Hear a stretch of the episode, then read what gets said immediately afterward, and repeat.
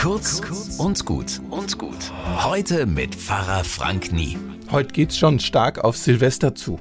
Und für das neue Jahr gibt es dann eine neue Jahreslosung, also ein Bibelvers, der Christinnen und Christen ein Jahr lang begleitet.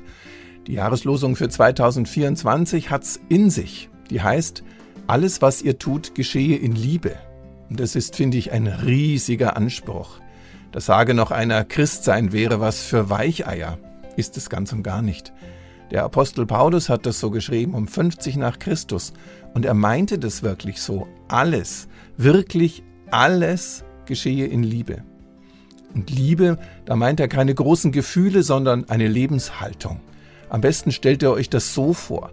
Ihr schaut jeden Menschen, auch den größten Doldi, mit Gottes Augen an. Und ihr seht ihn oder sie als einmaliges, kostbares Geschöpf sogar wenn ihr Klubberer seid und einen Vater anschaut. Ich sag ja, einfach wird es nicht. Aber es dient dem Frieden.